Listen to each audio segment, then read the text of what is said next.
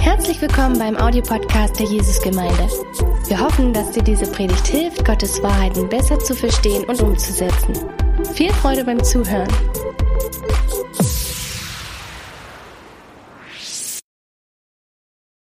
Wir sind tatsächlich in dieser Predigtreihe, ähm, Simon hat es schon gesagt, ähm, unterwegs mit Jesus. Ihr habt äh, dieses, dieses Heft, das Begleitheft, das Begleitheft ähm, äh, da auf, äh, auf euren Stühlen und könnt ihr mit nach Hause nehmen.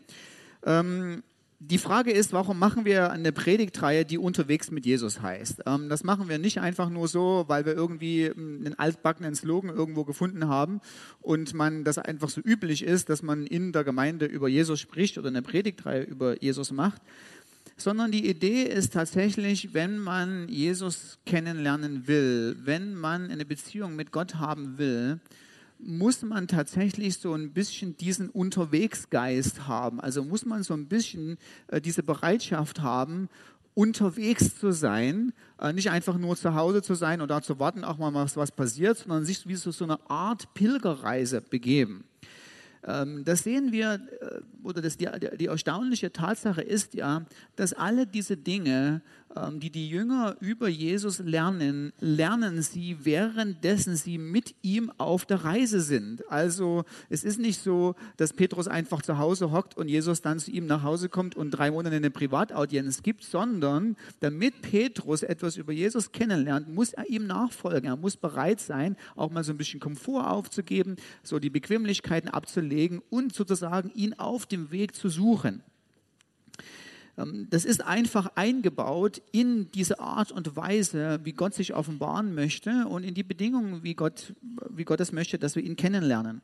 Ähm, ich habe euch hier ähm, als, als Beispiel folgende, mm, äh, folgende Stelle aus dem Johannesevangelium mitgebracht. Denn was wir machen werden, ist, wir werden in dieser Predigtreihe unterwegs mit Jesus zusammen durch das Johannesevangelium gehen und uns das Johannesevangelium angucken. Und ähm, da heißt es folgendes gleich im ersten Kapitel von Vers 37 an.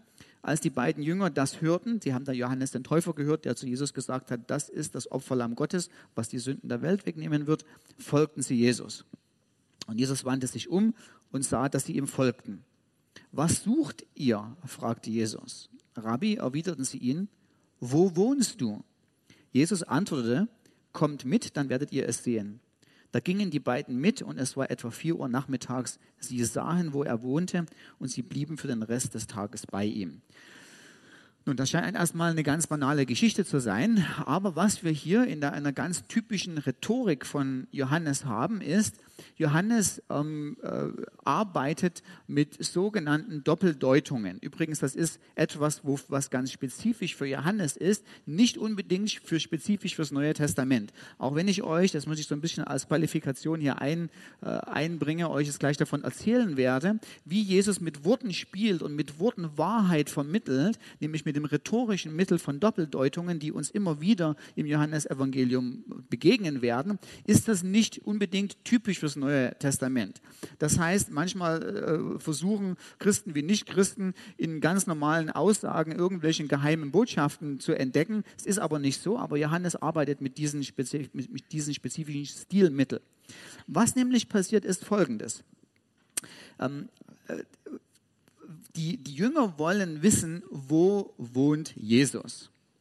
Und was sie so ein bisschen wissen wollen, ist, wo ist dein Zuhause? Wo kommst du eigentlich her? Und die Idee ist dahinter, dass da, wo du wohnst, etwas offenbart darüber, wer du bist. Also in Dresden ist das zum Beispiel schon so, ähm, wenn man herausfinden will, zu welchen Einkommensklasse du gehörst ähm, und man dich fragt, wo wohnst du, weiß man so ein bisschen nach der Region, wo man dich einzuordnen hat. Also ich war voriges Jahr bei Gernot und Petra auf äh, einer Jubiläumsparty und äh, da wurde ich gefragt äh, von einem lokalen Einwohner, der seit Urgeneration in Kleinschachwitz wohnt, ob ich denn auch ein Kleinschachwitzer bin.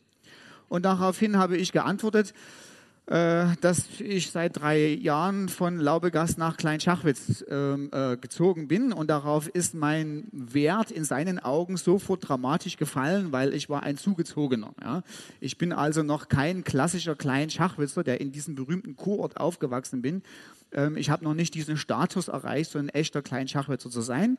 Irgendwann mal wird das so sein und dann darf ich dieses Sozialprestige genießen, sozusagen in Kleinschachwitz und Umgebung wohnen zu dürfen. Ähm, so, das ist die Idee ist, wo du herkommst, offenbart, wer du bist. Ja, also ich habe es auch in das Heft reingeschrieben. Wenn ich frage, wo wohnst du und du antwortest mir, mir unter der Brücke, äh, sagt das ein bisschen, wer du bist. Du bist wahrscheinlich ein Bettler. Wenn ich dich frage, wo wohnst du und du antwortest mir, ich wohne im Schloss Neuhohenstein oder Neuschwanstein, zeigt das, dass du ein Prinz bist. Und das ist das, was die Jünger Jesus fragen. Sie fragen, wo wohnst du? Wo kommst du eigentlich her? Wo ist dein Zuhause? Und wenn wir uns dann das Rest des, oder das Rest des Johannesevangeliums angucken, sehen wir, dass es eine ganz wichtige Frage ist, wo das Zuhause von Jesus ist. Das Zuhause von Jesus ist nämlich nicht Kapernaum, nicht Nazareth, nicht Bethlehem. Das Zuhause von Jesus ist der Himmel. Er kommt, typisch johannitische Schreibweise, von oben. Sein, sein Zuhause ist nicht auf dieser Welt. Er kommt aus einer anderen Sphäre, wo keiner von uns zu Hause ist. Also keiner läuft einfach so her und du sagst, hallo, ich bin der Dirk, ich komme aus Kleinschachwitz. Ach nee, ich muss jetzt fragen, ich bin der Frank. Ich bin der Frank, ich komme aus Kleinschachwitz, ja. Wo kommst du her? Und keiner sagt, ich komme von oben, ich komme vom Himmel herab, bin irgendwie so herabgestiegen. Aber das ist das Spezifische. Der Wohnort von Jesus ist der Himmel. Es ist sozusagen, der, es ist die ewige Herrlichkeit, wo Gott der Vater wohnt, da kommt, kommt Jesus her. Und wenn wir wissen, wo, woher er kommt, wo sein Wohnort ist, zieht das Rückschlüsse daraus, wer er ist.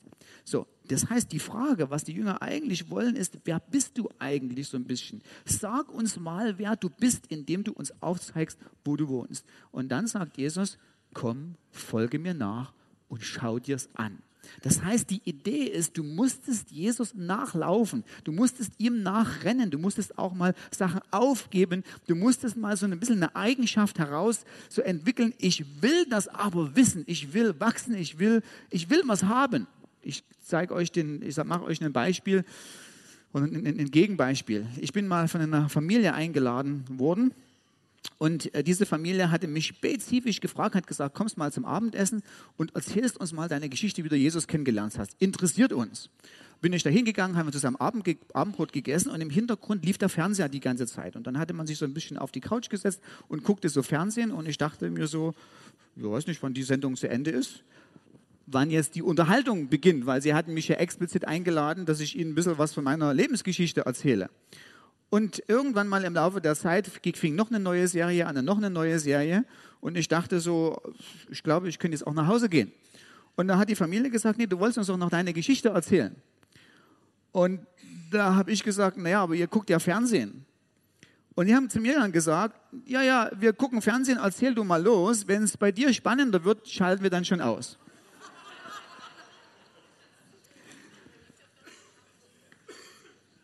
Das ist zu der Unterhaltung nicht gekommen, ja, weil die, das ist nicht die Art, wie Jesus sich anbietet. Er drängt sich nicht in dein Leben auf, indem er sagt, mach einfach mal so weiter äh, und irgendwie dränge ich mich sozusagen dann dir, dir auf und dann kriegst du schon mit, wer ich bin. Wenn du tatsächlich herausfinden willst, wer er ist, wenn du eine Beziehung mit dem allmächtigen Gott haben willst, musst du irgendwann auch deinen Fernseher ausschalten und musst ihn suchen. So, wir gehen in die Geschichte hinein, um die es, um die es heute geht.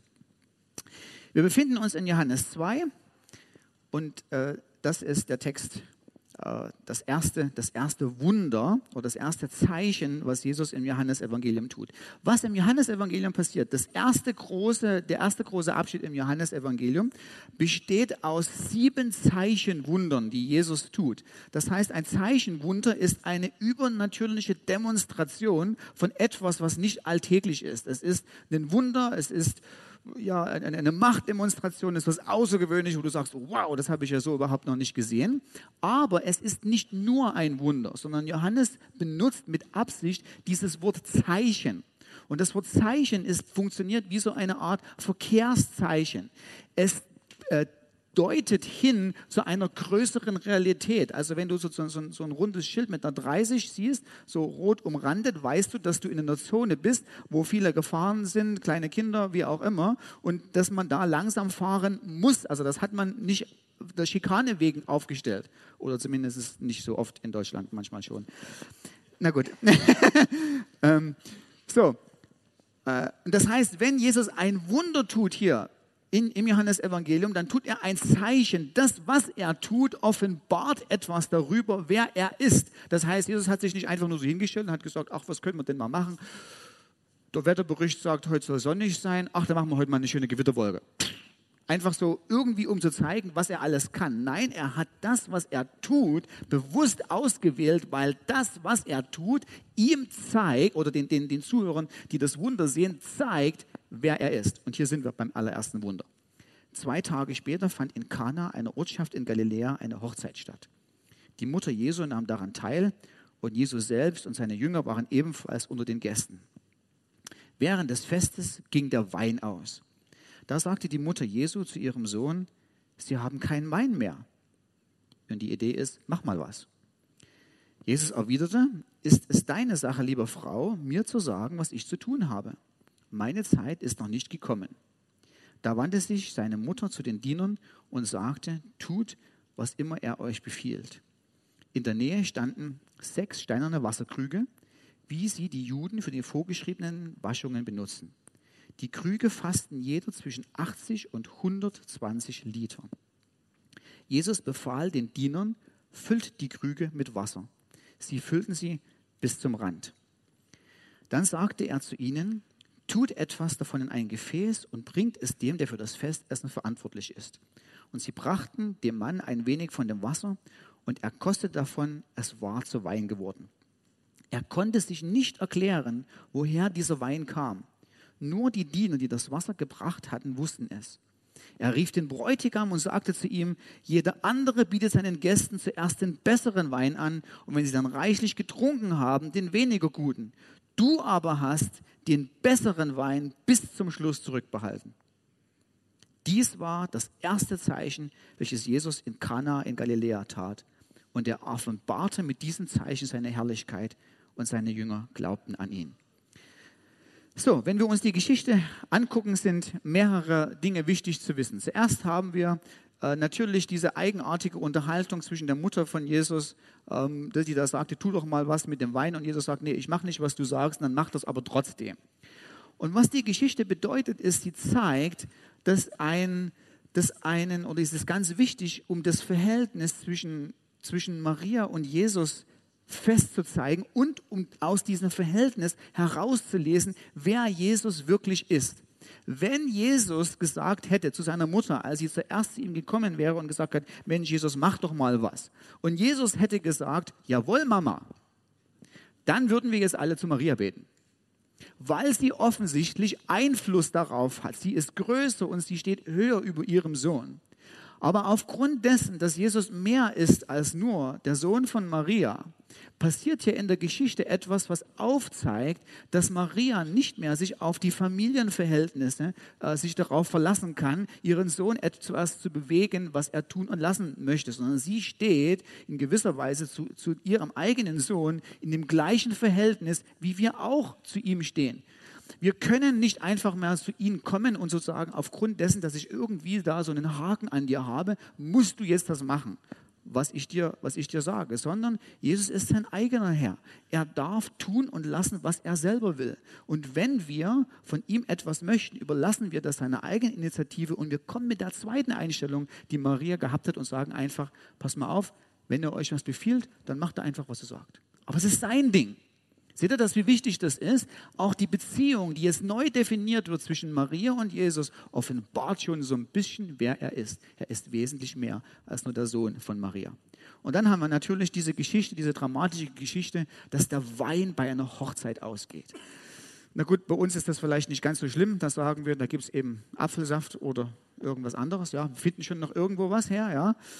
Oder Appleboy. Wenn du in der richtigen Region wohnst, aber in der Antike ist das natürlich die ganz große Katastrophe. Ja? Also das heißt, der Bräutigam und die Familie des Bräutigams hat für die Braut und die Familie der Braut und alle Angehörigen das Hochzeitsfest ausgestattet. Und wir befinden uns in einer Scham-Ehre-Kultur. Das heißt, da macht nicht einfach jeder, was er so will und alles ist egal, sondern was immer du tust, zum Beispiel in der, Hochzeits, äh, in der Hochzeitszeremonie, wirft Scham und Ehre auf die Braut und auf die Familie der ganzen Braut. Und jetzt ist folgendes, jetzt kommt die Familie der Braut da an, hat groß in ihrer ganzen Verwandtschaft rumgetrötet, wir haben den besten Schwiegersohn der ganzen Welt gefunden und der passt auf unsere Tochter auf und der ist der Beste und den wir überhaupt haben können. Und jetzt kriegt er noch nicht mal die Hochzeitsfeier hingebacken. Das heißt, dass da der Wein ausgeht, ist wirklich, äh, man im Englischen nennt das ein Embarrassment, das ist einfach super peinlich. Und man kann sozusagen diese Dramatik vorstellen, warum die Maria zu Jesus sagt und sagt, mach doch mal was, hilft, das endet im Drama hier. Hier gibt es eine Familienfete, ja, also das, das, das, wahrscheinlich geht auch noch die ganze Ehe kaputt. Und dann macht Jesus was ganz Besonderes. Jetzt kommen wir natürlich zu diesem Wunder. Und es ist interessant, was hier passiert. Er sagt zu den, zu, den, zu den Dienern da, befüllt diese sieben Wasserkrüge mit Wasser. Und in jeden Wasserkrug passen es bis zwischen 70 und 80 Liter rein, sodass wir am Ende irgendwas zwischen 500 und 700 Liter haben.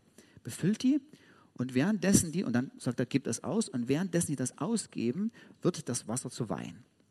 Und was auch wichtig ist, ist nicht nur die Quantität, wie viel das ist. Also ihr müsst mal vorstellen, erstmal war gar kein Wein da und dann sind plötzlich 700 oder 800 Liter Wein da. Das ist selbst für eine antike Hochzeitsfeier ein bisschen zu viel. Nicht nur ist überreichlich da, das ist der Punkt. Also Jesus hat nicht einfach nur zwei Flaschen, also aus der Notkiste irgendwo noch zwei Flaschen hervorgeholt, sondern hier ist selbst für antike Verhältnisse einfach ein Überfluss da, viel zu viel Wein. Und das Wichtige, was auch noch ganz, ganz interessant ist, es ist die Qualität, die auch noch stimmt. Denn es ist nicht irgend so ein Fusel äh, aus der Pfalz, so, sondern, sondern, sondern es ist, es ist der allerbeste Wein. Der Mann, der da das gekostet hat, sagt, also so einen Wein habe ich überhaupt noch nicht gekostet. Du hast hier den allerbesten Wein bis zum Ende aufgehoben. So, wo ist die Pointe der Geschichte?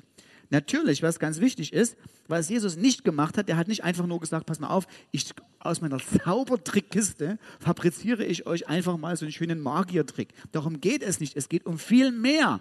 Denn die Jünger, sie haben gesagt, sie haben, was sie zum Schluss gesehen haben in der Geschichte ist, sie haben seine Herrlichkeit gesehen. Sie haben, und das Wort Herrlichkeit wird normalerweise im Johannesevangelium nur für die Wucht der Exzellenz und der Macht Gottes selber äh, äh, benutzt. Das heißt, sie sehen etwas in Jesus, was sie überhaupt nicht begreifen können. Das ist viel zu hoch und viel zu faszinierend. Aber sie haben etwas gesehen, das muss jemand so besonders sein. Das scheint ja fast jemand sein, der mit derselben Herrlichkeit wie Gott der Vater hervorkommt. Und um das zu verstehen, muss man natürlich verstehen, dass Wein in der Antike eines, auch einen Symbolcharakter hat. Nämlich, wenn es positiv verwendet wird, besteht Wein als Symbol für Freude. Und ich habe euch hier nur ähm, einen Psalm mitgebracht, ein paar andere findet ihr im Heft. Hier heißt es im Psalm 104, Vers 14 bis 15, Gott lässt Gras hervorsprießen für das Vieh und allerlei Pflanzen für den Bedarf des Menschen, damit dieser aus dem Schoß der Erde sein tägliches Brot gewinnt. Er schenkt Wein, der das Herz des Menschen erfreut. Das heißt, was Wein, ganz oft in der Antike, wenn du über Wein redest, redest du darum, dass Wein Freude bringt, dass Wein in Anführungsstrichen lustig macht.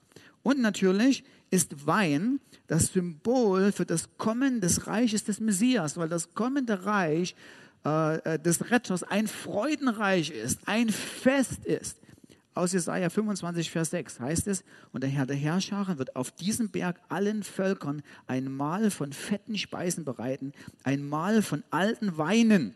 Das heißt, Gott wird das Beste auftischen und es kommt der beste Wein auf den Tisch. Und die Idee hier ist, ist, dass wenn der Messias kommt, dann werden, dann knallen die Korken und das Beste, was der Keller zu bieten hat, kommt auf den Tisch und wird genossen und es wird ein riesengroßes Freudenfest werden.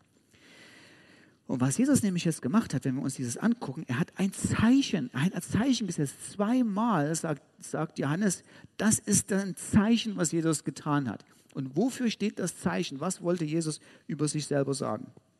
Nämlich, dass Jesus Christus der Bringer der Freude ist, nach der wir uns so sehr sehnen. Und das Interessante dass das, und, das, und das, das Dankbare, was wir in diesem Zeichen sehen können, ist das Erstaunliche, dass das das allererste Zeichen ist. Dass auch Johannes macht das mit Absicht. Er sagt, das ist das allererste Zeichen. Er setzt sozusagen den Ton für die anderen Zeichen, die kommen. Die kommen. Wenn ich mit mein, meinem Sohn so rede und sage, Mensch, was könnte denn der Jesus, wenn du ihn mal so fragen würdest, er soll mal was für dich machen, was soll er denn mal für dich machen, hätte unter anderem mein Sohn wahrscheinlich gesagt, ja, mal so einen richtigen Vulkan ausbrechen lassen. Ja. Mal so ein, so ein richtiges Kaboom, ja, also wo man so mal so richtig in Ehrfurcht steht. Ja. Und übrigens hätte Jesus machen können. Er hätte mal einfach so die Erde auftun können. Es hätte mal so richtig Lava speien können. Und Jesus hätte dastehen können und sagen können, übrigens habe ich gemacht, um euch davon zu beeindrucken, dass ich der gerechte Richter eines jeden Menschen bin. Fürchtet euch mal ein bisschen vor mir. Weil er ist tatsächlich der gerechte Richter. Wir dürfen das nicht vergessen, dass wir nicht die allerbeste Reputation haben, dass wir nicht die allerbesten, glorreichsten Menschen sind, die auf dieser Erde wohnen. Wir haben das gerechte Gericht Gottes verdient und wir werden so ein bisschen den Geschmack, wie wunderbar es ist, dass Jesus kommt, um uns, uns seine Freude zu bringen, die wir am allermeisten brauchen, eigentlich erst so richtig merken, wenn wir wissen, wer wir sind. C.S. Lewis hat ja Folgendes Interessantes gesagt. Er sagt, Nicht-Christen scheinen zu denken, dass die Menschwerdung Christi einen Verdienst oder eine innewohnende Exzellenz der Menschheit impliziert. Übrigens ist ganz interessant, ähm, 60 Jahre nach C.S. Lewis denken das nicht nur noch Nicht-Christen, sondern das denken inzwischen auch Christen. Also äh, das Lobpreisteam und wir Ältesten, wir gucken uns mal so gegenseitig immer gelegentlich ein paar neue Lieder an und sagen, hey, welche Lieder eignen sich besonders gut für den Gottesdienst? Und interessant ist, dass ganz, ganz viele Lieder aus unserer heutigen Zeit eine super Melodie haben und ein wiederkehrender Chorus da drin ist. Und dieser wiederkehrende Chorus ist, dass du für mich gestorben bist, zeigt, wie wertvoll ich bin. Also natürlich verpacken die das ein bisschen und machen das ein bisschen schöner, aber sagen wir so, das ist so die Idee. Die Idee in dem Lied ist, du bist für mich gestorben, schön, das zeigt, wie wertvoll ich bin. Und C.S. Lewis sagt, das ist das. Du denkst, dass Christus gekommen ist, bedeutet, dass du besonders wertvoll bist. Dass du etwas in dir wohnen hast, dass Jesus gesagt hat, oh, der ist so wertvoll, für den musste ich kommen. Wir müssen uns aber an Folgendes dran, dran erinnern. Selbstverständlich impliziert die Menschwerdung genau das Gegenteil einen besonderen und schwerwiegenden, tadelswerten Mangel und Verdorbenheit. Keine Kreatur, die erlösungswürdig ist, braucht es, erlöst zu werden. Die Gesunden brauchen nicht den Arzt. Christus ist für Menschen genau deshalb gestorben, weil Menschen es nicht würdig waren, dass er für sie starb, damit er sie würdig macht. Das heißt, wir müssen mal daran, uns daran erinnern, dass wir einen innewohnenden Mangel haben. Und wenn Jesus jetzt kommt und sein erstes Zeichen offenbart und sagt, ich bin gekommen, um dir die Freude zu geben, nach der du dich sehnst, ist das so etwas Angenehmes, ist das so etwas Besonderes. Und wir sehen darin die unwahrscheinlich kostbare Gnade unseres Herrn, weil wir haben es nicht verdient. Tatsache ist aber folgendes. Und das natürlich, jetzt kommen wir so ein bisschen, das ist Punkt, wo ich meine eigene, wo ich meine Lieblingspredigt predigen kann. Ähm, weil natürlich ist jeder von uns mit einer, mit einer Brille, mit einer theologischen Brille aufgewachsen und ich bin mit einer Brille aufgewachsen, die da heißt, Gott ist am meisten, Gott ist am meisten verherrlicht, wenn wir unsere ganze Freude an ihm haben. Das liegt daran, auf die, auf, aufgrund der Art und Weise, wie ich überhaupt zum Glauben gekommen bin. Ich habe als junger Mensch nach Freude gesucht. Ich war so richtig abenteuerhungrig. Ich habe gesucht, was macht mich glücklich und habe in allen möglichen Richtungen geguckt und habe gedacht, Karriere ist es, was es, was es bewirkt. Und irgendwann hat Gott eingegriffen und ich habe nie gedacht, dass Jesus selbst glücklich macht, dass er selbst die Antwort ist auf das tiefe Verlangen eines jeden menschlichen Herzens. Konnte ich mir gar nicht mehr, konnte ich mir überhaupt nicht vorstellen. Ich habe immer gedacht, also Christsein ist so, so semi langweilig, mega ernst, könnte was dran sein, aber wenn, dann sehr ernst und sehr bedächtig. Und in der Kirche davon auf keinen Fall lachen und gar nicht schnell laufen oder so. Man muss immer bedächtig laufen. so bewusst ist mir das geworden, äh, wie falsch ich eigentlich über Gott gedacht habe, kurz nachdem ich zum Glauben gekommen bin und in Kapstadt eine Werbung gesehen habe für Fallschirmspringen. Und mein Herz hat sofort gejubelt und ich habe gesagt, oh, Fallschirmspringen, das würdest du super gern machen. Was war so ein Fallschirmspringerclub, konnte man Mitglied werden für ganz wenig Geld. Und dann habe ich mir aber gesagt, ja, aber das geht als Christ leider nicht mehr. Weil sozusagen der, der Spaßfaktor, der ist überhaupt nicht mehr erlaubt. Und ich habe regelrecht gemerkt, wie Gott in meinem Herzen gearbeitet hat, gesagt, du bist doch jung, du bist dynamisch, spring aus dem Flugzeug, wenn du willst. Und es hat mich, hat meine Vorstellung, wer Gott ist, revolutioniert und er hat mich dahin gebracht, um zu sehen, Gott will meine Freude. Er hat ein Interesse an meiner Freude. Und das ist genau das, was dieses Gleichnis hier sagt. Jesus kommt und er zeigt, dass er der Bringer der Freude ist, nach der wir uns wirklich sehnen. Er kommt nicht nur mit einer, mit der nicht zu übertreffenden Qualität, er kommt auch mit einer nicht zu übertreffenden Quantität. Und jetzt kommt folgend interessanter Punkt. Wir Christen haben so ein bisschen einen, einen, einen blinden Fleck in unserem, besonders wir charismatische Christen.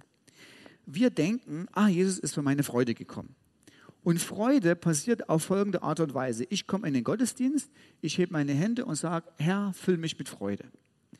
Und dann erwarten wir, dass du ähnlich wie in dem Film, ich weiß nicht, ob ihr den kennt, ähm, im Englischen heißt das Inside Out, im Deutschen habe ich schon wieder vergessen, aber das ist so ein, so, ein, so ein, Kinderfilm, wo so kleine Menschen im Gehirn von den Leuten sozusagen die Emotionen steuern. Und wenn du so eine Emotion Traurigkeit oder eine Emotion Glück brauchst, gibt es diese kleinen Menschen, die so ein paar Kugeln sozusagen da aus der Vorratskammer holen und da einfach rausschmeißen. Und die Person, die da sozusagen dann die Kugel gerade da abkriegt oder so, ist wieder ganz happy clappy oder eben zu Tode betrübt und wie auch immer. Und diese Menschen in deinem Gehirn sozusagen kämpfen gegenseitig um die Vorherrschaft, wie du sozusagen äh, wie gerade dein Gemütszustand sein soll.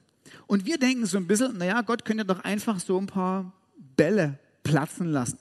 Und plötzlich sind wir in so einer durchgehend währenden Karnevalsstimmung. Immer fröhlich, alles gut, ne, so hey. Aber das ist nicht, es ist weder die Art von Freude, die Gott geben will, noch sein Weg. Also als allererstes, wenn Gott davon oder wenn Christus hier davon redet, dass er uns Freude bringen wird, die an Qualität und Quantität alles andere übertrifft, bedeutet das nicht einfach nur plumpe Karnevalsstimmung. Das bedeutet tatsächlich in der Ewigkeit, wenn wir ihn von Angesicht zu Angesicht sehen, eine nicht aufhörende Explosion von Jubel und Freudengefühlen. Aber in dieser Welt können wir auch diese Art von Freude schon erleben. Aber es ist nicht diese Art von Freude, wo einfach nur alles gut ist, weil so eine fröhliche Stimmung herrscht, sondern es ist eine innewährende Hoffnung. Es ist so ein bisschen eine Vorfreude. Es ist ein bisschen das Entdecken der Quelle der Freude, dass in, inmitten welch Umständen ich mich auch immer befinde, ich trotzdem weiß, dass Christus wertvoller ist und er mir mehr Freude bereiten kann und er mir die Freude bereiten wird als alle andere Optionen, sündig oder nicht sündig, die ich vor mir habe. Und wir haben als, als Charismatiker diesen kleinen blinden Fleck. Und der kleine blinde Fleck ist, wir denken einfach nur, wir machen unsere Arme auf, sagen, Heiliger Geist, füll mich, komm. Und dann kriegen wir irgendwo so diese, diese, diese Freude in uns hinein. Aber das Interessante ist Folgendes. Es ist Christus, Christus selbst ist die Freude, die er verheißt für uns zu bringen.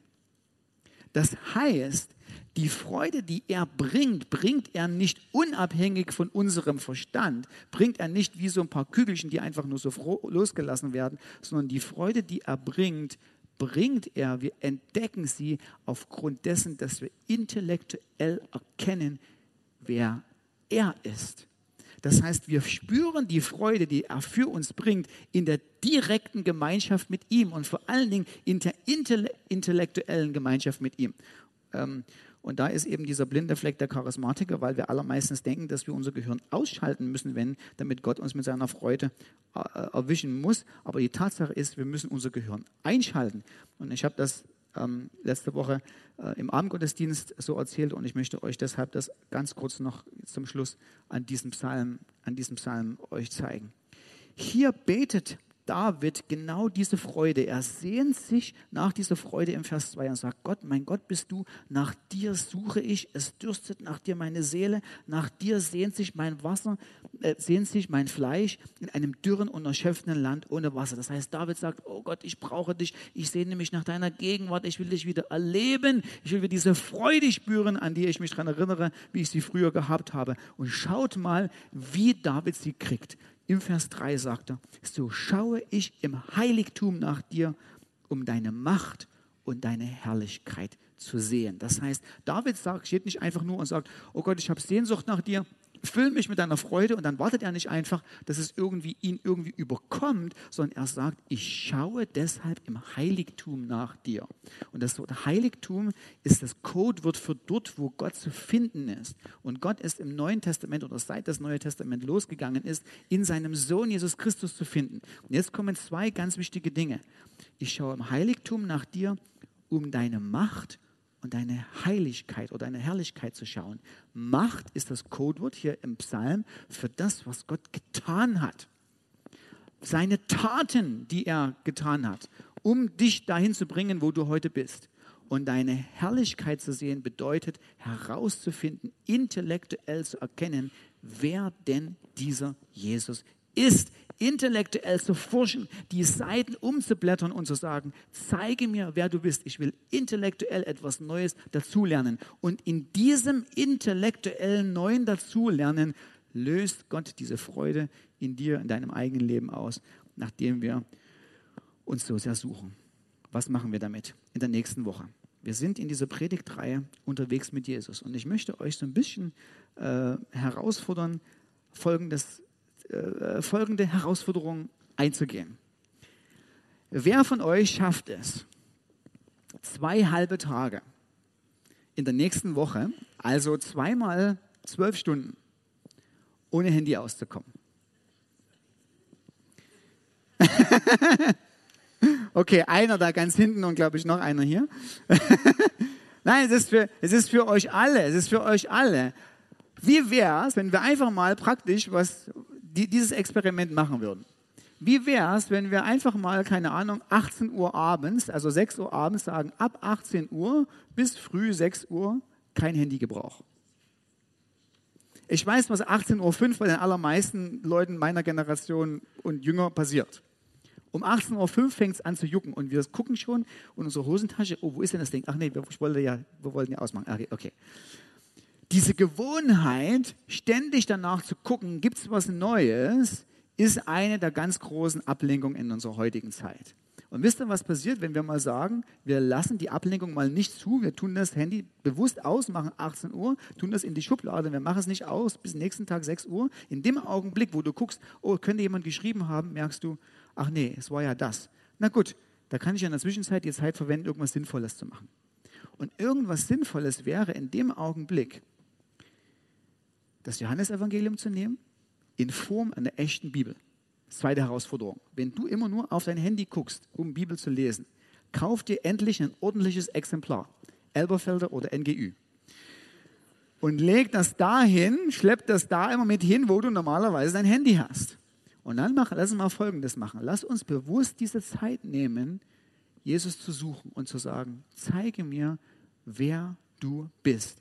Gib mir Erkenntnis. Lass mich etwas über dich entdecken, was ich so überhaupt noch nicht entdeckt habe. Und was das machen wird in uns, es wird in uns vielleicht nicht sofort die ganz große Karnevalsexplosion, aber es wird so Stück für Stück uns immer mehr offenbaren, wer unser kostbarer Jesus ist. Und er, es wird uns diese Freude in uns hervorbringen, die er uns geben will, dass wir am Ende des Tages sagen, bin ich froh, dass ich dich habe, mein Jesus, bin ich froh, dass ich dich habe, weil du bist derjenige, der meinen Hunger nach Freude stillt. Du bist derjenige, der mich in Qualität und Quantität alles andere übertrifft, bin ich froh, dich zu haben. Okay, wer macht mit? Auch zwei oder drei, gut. damit bin ich, weil ich ganz schnell zu meinem neugeborenen Kind möchte, heute ein bisschen eher fertig als sonst.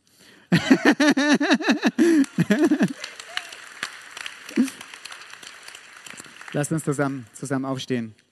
Und ich glaube, wen du übernimmst und, und betest für uns. Ne?